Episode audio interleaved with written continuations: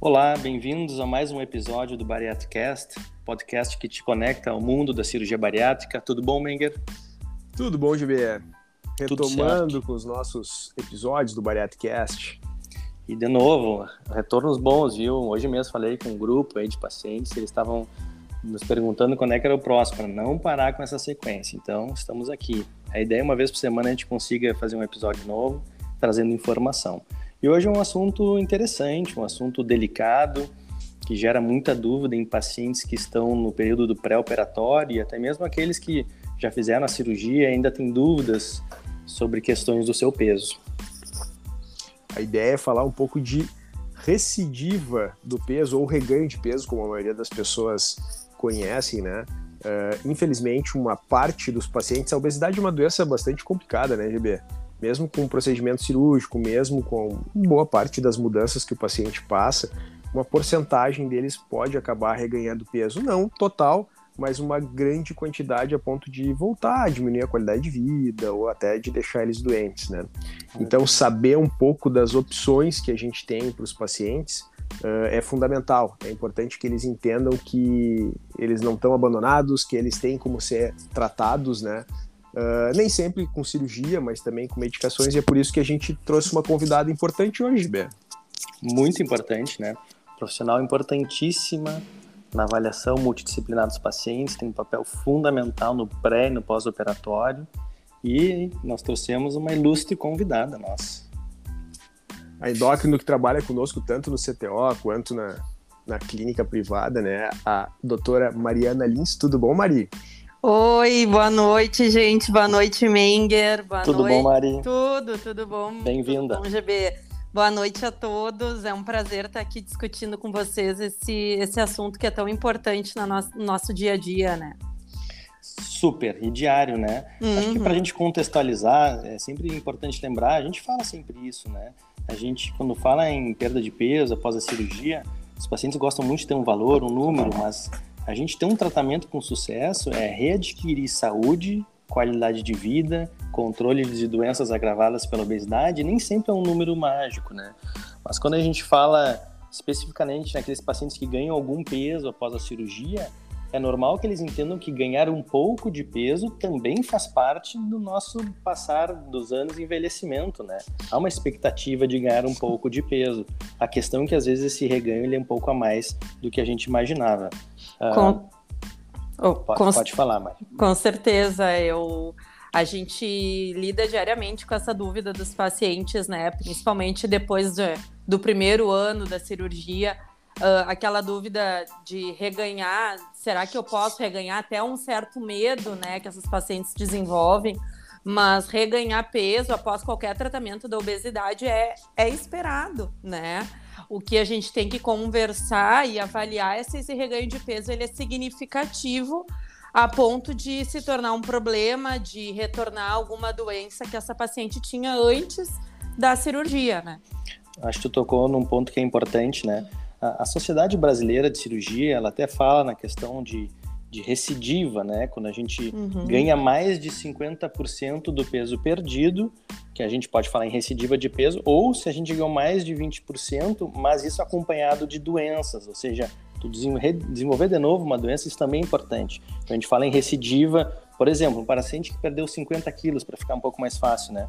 Se ele aumenta mais de 25 quilos, recupera mais de 25 quilos, a gente pode falar na recidiva. Ou se ele aumentou mais de 10 quilos, mas se as doenças voltaram. A recidiva mais controlada, se ele aumentou de 10 a 25, mas reganhar menos de 10 quilos, aquele paciente perdeu 50, ainda é algo dentro do processo natural dessa perda de peso.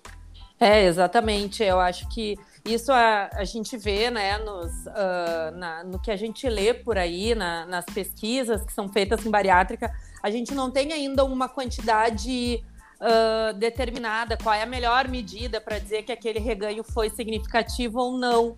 Mas essas medidas que tu, que tu trouxe, eu acho que ajudam a gente a, a, a definir né, e pensar já numa linha de tratamento para ajudar esse paciente. Mari, e como é bom trabalhar junto, né? Como é bom uhum. ter esse, esse alinhamento entre cirurgia e, e, a clínica, a endocrinologia, né? Eu, eu lembro que muito, muito da resistência dos endocrinologistas mais antigos uh, em relação à cirurgia bariátrica é que eles ficavam com a impressão de que o cirurgião operava e quando não dava certo, seja por complicações ou seja pela recidiva do, do peso, né, uh, caía no colo do endocrinologista, né? Então ele só recebia uhum. os problemas. Isso é. eu acho que contigo a gente tem o prazer, né, e, e o privilégio de, de ter um, um, contexto completamente diferente. Hoje a gente trabalha juntos no bom e no ruim, né? Não só Exato. no cuidado do paciente que tem sucesso, que tem um bom pós-operatório, e isso varia muito dentro da literatura, né? A gente uhum. tem aí varia dentro da literatura muito uh, a taxa de recidiva de peso ao ponto de deixar o paciente doente, entre 20% e 50% dos Isso. pacientes operados, né?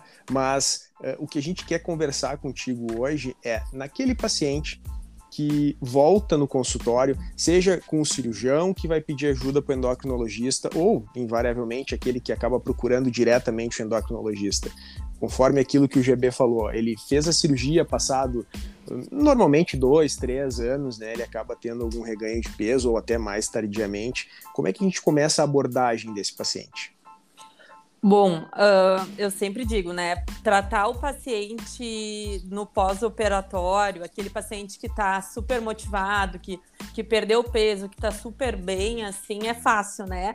Difícil é a gente conseguir uh, lidar com a frustração de um paciente que, justamente, depois de dois, três anos, volta para ti, assim, se sentindo uh, frustrado, até envergonhado, né? Pelo que aconteceu, pelo reganho de peso. Então, a primeira coisa que a gente tem que conversar é, é que não, não necessariamente é culpa né, do paciente ou de que a, tudo foi jogado por água abaixo. A gente tem que sentar, conversar, identificar quais foram aqueles fatores que podem ter contribuído. Na maioria das vezes, a gente sabe que uh, principal, os principais fatores que vão contribuir para o reganho de peso dos pacientes é por, é por conta do, do passar do tempo, aquele relaxamento, a pessoa começa a esquecer né, daquela mudança do estilo de vida. Uh, mas a gente não pode esquecer daqueles outros fatores, por exemplo, algum problema na cirurgia. Uh, mas eu acho que a primeira etapa né, do paciente com o médico é tentar ver onde que foi o erro, né? Tentar identificar esse fator. Eu acho que tu abordou um assunto importante. A primeira parte, né, Maria? Eu acho que a mais importante é o acolhimento. O, uhum. é, é, não, é normal a gente é, aceitar a derrota, né? Às vezes a gente luta pela cirurgia, a gente quer ter aquela vitória, e às vezes não ter um, um resultado como tu esperava, ou ter tido e reganhar. Às vezes é difícil para a gente aceitar, né? Ah, olha, realmente não deu mas esse é o momento que a equipe está ali para ajudar. Eu falo para todos os pacientes, a primeira consulta, assim que vocês falam, é para toda a vida, quando der uhum. certo e quando der errado também. Exato. Não tá só para ali bater palma quando as coisas estão bem. Estamos para isso também, né? Mas para quando as coisas dão errado, a gente está ali para ajudar. Existem estratégias, né? E a equipe multidisciplinar, eu acho que né, a gente bate nisso sempre, é fundamental. Não vai ser a doutora Mariana sozinha, o doutor Rodrigo ou a doutora sozinhos, né? É. vai ter que ter um trabalho de equipe nessa situação. E não é. Opa, desculpa. Tudo bem. Só um pouquinho que faltou aqui. Faltou fio? E não, uh, puxei, puxei o fio errado. Uh, mas o que eu estava dizendo. E não é só no pré-operatório que a equipe vai funcionar, né? Talvez o, o, momento mais importante é justamente no pós, né? Nessa mudança de, de estilo de vida. E, e nessa questão daquele paciente que procura, após um reganho de peso significativo, uh, uma coisa que também eu acho importante do paciente entender é que sim, ele também tem que ter a, aquela força de vontade para escolher, uh, para ouvir o que a equipe vai propor e tentar passar por todas as etapas, né? A gente, muitas vezes, a paciente chega assim, querendo uma resposta na primeira consulta com endócrino. Uma solução mágica ali. Né? Exato, mas não. A gente precisa voltar com a nutricionista para ver se a nossa alimentação está adequada. Se a gente tem algum fator comportamental, daqui a pouco ter que voltar num psicólogo, num, fazer uma terapia, porque a gente sabe, nós que tratamos com a obesidade, a gente sabe o quanto a parte emocional influencia, né, gente? Então, eu acho isso que é, é, esse seria o primeiro, o primeiro momento da consulta, né? Mari, e da mesma forma que o paciente busca uma solução mágica, né? Na maioria das vezes, ele vem com aquela ideia mágica da dilatação do estômago, uhum. que teve um uhum. problema, mas uh, na, na prática, né, a gente faz a abordagem inicial, reavalia o paciente, pede exames. E bom, a gente pegou aquele paciente, então, que fez os exames, a cirurgia está bem, né? A grande maioria dos pacientes não tem nenhuma alteração significativa na questão anatômica da cirurgia. Ele volta a se organizar, assim, talvez nem 100%, mas assim, minimamente uhum. em relação à dieta e aos exercícios, e esse paciente tem uma, um resultado modesto, assim, ele não uhum. acaba perdendo peso. O que, que hoje a gente tem para ajudar esse paciente que uh, teve uma recidiva de peso, ele não tem uma alteração significativa da cirurgia e ele está minimamente organizado em termos de dieta, atividade física, mas mesmo assim ele não está tendo a resposta que ele teve antes em relação à perda de peso? Bom, aí chega um momento que as medicações anti-obesidade podem e devem ser empregadas, né? E o paciente entender que não é sinal de falha na sua, na sua cirurgia, no seu tratamento, entender que como do que foi falado desde o início, que a obesidade é uma doença crônica, quer dizer que a gente também deve tratar novamente com medicação, mesmo aquele paciente que no passado já usou medicações ele pode e deve usar, claro que respeitadas as, as indicações e principalmente as contraindicações, né? A gente tem hoje no Brasil, atualmente, quatro medicações que são aprovadas para usar para obesidade. E aí eu expando tanto para obesidade clínica quanto para tratamento pós-cirúrgico, né? Que seria a sibutramina, o orlistat né? Tá para chegar no Brasil a, a, combinação de bupropiona com naltrexone, mas uh, de forma separada a gente pode usar essa medicação e a liraglutida. Sabendo que off-label a gente tem algumas outras medicações que também podem ser usadas, né? O que, que seria o tal do off-label? Aquelas medicações que não estão em bula para tratamento da obesidade, mas que nós sabemos e temos segurança para poder usá-las. Né? Então, é um momento que a gente chega, conversa com o paciente, tenta traçar o melhor perfil e sim indicar a medicação. A gente já tem estudos hoje mostrando, né, que as medicações elas são seguras e ajudam nessa perda de peso adicional no pós-bariátrico. Achei interessante tudo com no, no assunto, né? Pacientes às vezes já usaram, mas eles não usaram num contexto de ter uma cirurgia, então é também um uhum. momento novo, né? Esse uso num, num episódio de reganho. E, Mari, tu, tu tem visto, assim, os pacientes que, que conseguem usar essas medicações, assim, tem, tem conseguido atingir seu objetivo em acelerar esse processo de, de tentar uma nova perda de peso? Sim, sim. Aqueles pacientes que têm essa, que fazem esse retorno, né, esse cuidado da alimentação com a melhor medicação, com a medicação mais adequada, e não só, não só o adequado da medicação ser a melhor, mas a melhor para aquele paciente, né? Uhum. Dentro do que ele pode usar. Uh, a gente vê sim respostas bem interessantes. Os estudos são os mais trazem os mais diferentes resultados, né?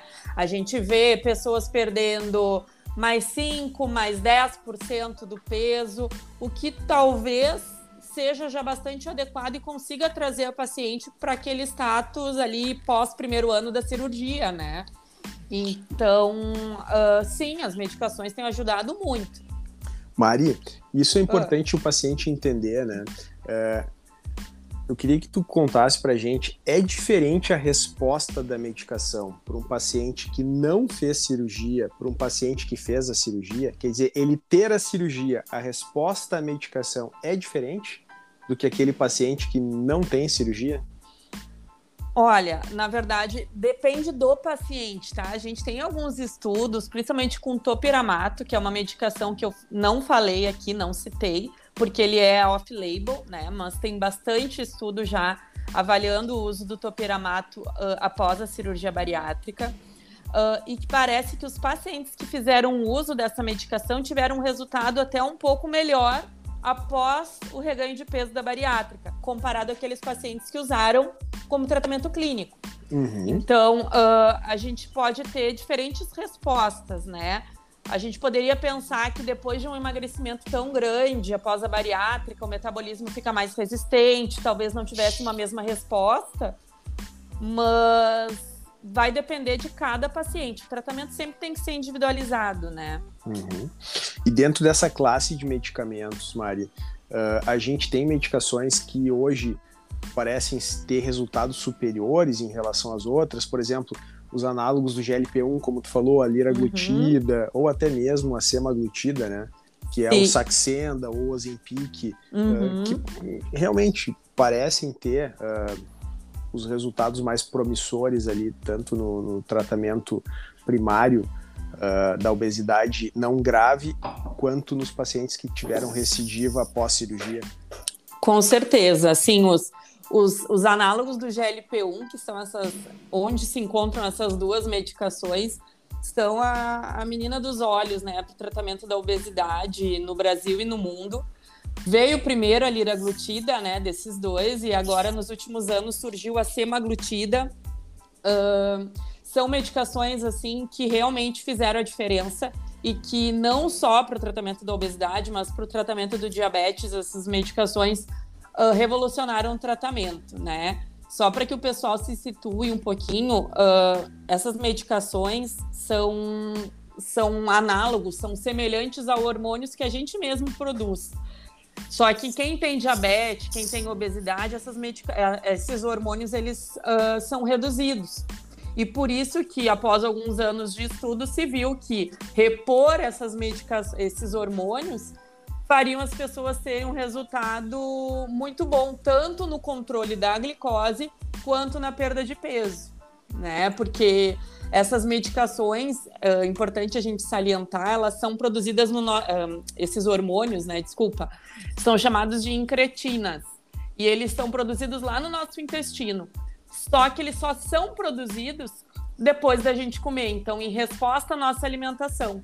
E a principal ação deles vai ser na produção de insulina. Então, antes que a gente pense que usando essas medicações a gente pode ter uma queda de glicose, por exemplo, é importante a gente saber que a queda de glicose ela só vai acontecer se eu comer se eu tiver com a minha glicose elevada. Então são medicações bem seguras, né? Tu, tu tocou nesse ponto, né? Eu ia te fazer até uma pergunta a respeito disso. O que, que tu vês como nos principais empecilhos uh, no uso dessas medicações, mais específico, especificamente nos análogos de GLP-1? Uh, ah, tolerância? O que, que, tu vês assim como alguma dificuldade uh, dos pacientes fazerem uso dessas medicações?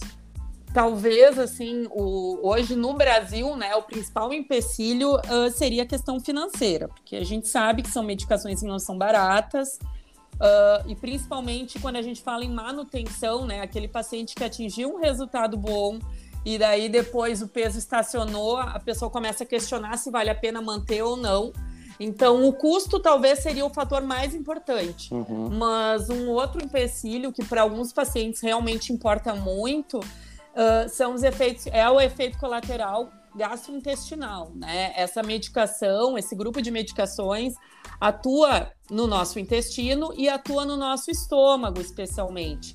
Ele faz a comida ficar mais tempo dentro do estômago. Como a gente diz, retarda o esvaziamento do estômago. E isso pode levar a alguns sintomas de náuseas, indisposição, o que a gente vê menos com as medicações mais novas, especialmente a semaglutida, né? Uh, falando um pouquinho dessa medicação que eu não falei, não citei antes, uh, ela no Brasil ainda é de uso off-label, é, né? Não está em bula para obesidade, mas já está liberado no, no mundo e tá para chegar no Brasil essa medicação em dose para obesidade. Uh, ela é superior à liraglutida nos resultados. Realmente, assim, os resultados são fantásticos do estudo feito. E tem até uma parcela, não sei se vocês chegaram a ver esse, esse estudo, mas tem uma parcela, 30% dos pacientes que usaram essa medicação perderam 20% ou mais do excesso de, do peso, né? Então é um, um resultado fantástico. Uma é. perda super significativa, né? Uhum. Mari, só para o pessoal entender, né? A gente está falando liraglutida e, e semaglutida, né? A liraglutida mais conhecida hoje, eu acho, como Victosa ou Saxenda, né? Que são Isso. as marcas. E elas são medicações injetáveis. Eu acho que isso também muitas vezes pode uhum. ser um uhum. empecilho, as pessoas não se sentem à vontade de fazer. É uma injeção super simples, como se fosse com a insulina, uma canetinha, é bem simples, mas ela é diária, né? Uhum. Na questão da liraglutida, que é o Saxenda Victosa. Uh, e de uma forma muito mais confortável, como o Ozempic, que é a semaglutida, que é de uso semanal. Né? Então é uma Exato. injeção que ele faz por semana. Né? Exato. Uh, hoje, dentro do contexto uh, tanto da liraglutida quanto da semaglutida, em média, quanto o paciente pode esperar perder em termos absolutos, assim, em média, com esse paciente que teve reganho de peso com a cirurgia? A gente não tem uh, estudos de SEMA em pós-bariátrica. Uh, Eu até encontrei, na verdade, um pôster de um trabalho final do ano passado, uh, daqui do Brasil, na verdade, fa fazendo uma avaliação dos. Pegaram os pacientes que fizeram bypass e que tiveram um reganho de peso e que usaram SEMA em mínima dose, que é a dose uhum. de 0,25. Uh, esses pacientes tiveram um resultado, mas não, não ele, o estudo não teve poder para afirmar, foi um estudo muito pequeno, com quatro, um relato de caso, na verdade. Uhum. Tá? Então, assim, para bariátrica, a gente não tem dados né, definidos. Da Lira, a gente já tem, né, que é o Saxenda. Lembrando que o Saxenda é a dose, é a medicação feita para tratamento da obesidade. Então, a gente está falando em dose máxima da medicação, né? Uh, para a Lira, a gente vê ao longo de seis a nove meses um resultado de 8% em média de perda de peso, tá? Uh, parece ser pouco, mas se a gente colocar em cima de um paciente que uh, vai melhorar, retomar a atividade física, a nutrição, esse resultado pode ser aumentado, né? Então, para Lira, a gente tem estudos, agora para SEMA, não. Agora, o estudo que comparou esses dois medicamentos para obesidade, só para a gente saber, mostrou, por exemplo, uma taxa de perda de peso para SEMA de mais ou menos 16%, comparado a 6% da Lira. Né? Eu acho que o que é importante também, né, Mari, que tu está nos trazendo, tem opções, né? Uhum, exato. O paciente está tendo reganho de peso, né? Primeiro, ganhou um pouquinho de peso, faz parte, mas procure. Sempre a gente trabalha em reganho de peso recidiva, quanto mais no início a gente consegue atuar, melhores as chances. Bom, andou um pouco mais o processo, procure equipe, tem medicamento novo, tem os injetáveis, agora a Mari falou em questão de medicamento oral, daqui a pouco vai vir. Então a gente uhum. tem armamento, né? A gente tem plano A, o B, o C. Eu acho que é importante a gente sempre lembrar isso. Uh, existem formas da gente ainda manter o tratamento, mesmo havendo reganho após a cirurgia. Com certeza. E, e o mais importante, eu acho que, apesar dos números, né, uh, de o quanto o paciente pode perder, de ter as opções, uh, é, é, entender de que não necessariamente esse paciente que teve uma recidiva de peso ele precisa voltar ao peso mínimo que ele teve com a uhum. cirurgia, né? O objetivo não é esse, o objetivo é que ele volte a ter qualidade de vida, que ele diminua as doenças caso elas tenham reaparecido. Né? Então é entender que é uma doença crônica, é uma doença incurável, ela é evolutiva e se a gente conseguir frear ela ou melhorar com medicações já é super importante, mesmo que ele não volte a ter o peso que ele teve lá atrás com o primeiro resultado da cirurgia, né? E não ter vergonha de pedir ajuda, entender que é possível sim, como outras doenças. A gente faz um, um um paralelo com o câncer, né? Ninguém tem vergonha de fazer uma cirurgia uh, por causa de um câncer e tem que fazer uhum. depois medicação, radioterapia, quimioterapia. A obesidade, a obesidade guardada às devidas proporções eh, é uma doença crônica e tão difícil quanto o câncer. Então, muitas vezes, sim, um paciente com uma doença metabólica mais grave, resistente, ele vai precisar da cirurgia, ele vai precisar da complementação com medicações. E hoje, como a Mari falou, a gente tem uh, medicações promissoras, né? Abordagens uhum. que vão incluir também a mudança de hábito, os exercícios, mas que daqui a pouco vão conseguir, talvez, fazer com que ele perca de 10 a 20% do seu peso, o que é muito bom, né? Com certeza. E não, e outra, a, a perspectiva é de que nos próximos anos a gente tenha medicações mais potentes ainda, né? Porque, na verdade, a gente está só no início. Né? Esses, esses hormônios intestinais, eles têm uma relação gigantesca com diabetes, obesidade, e a gente está falando só de um grupo, né?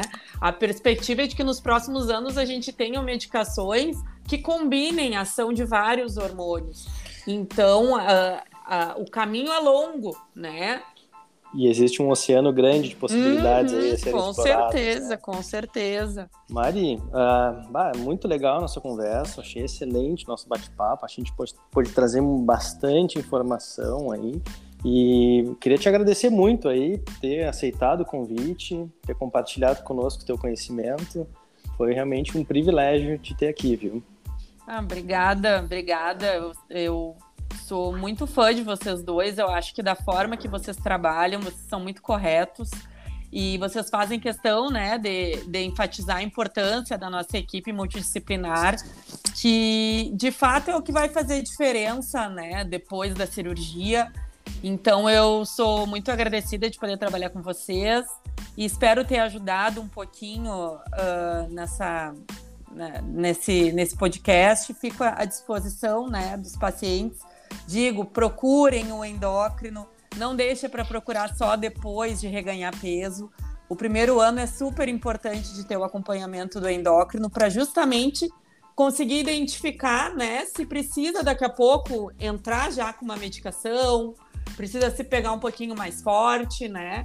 Então, fica essa mensagem.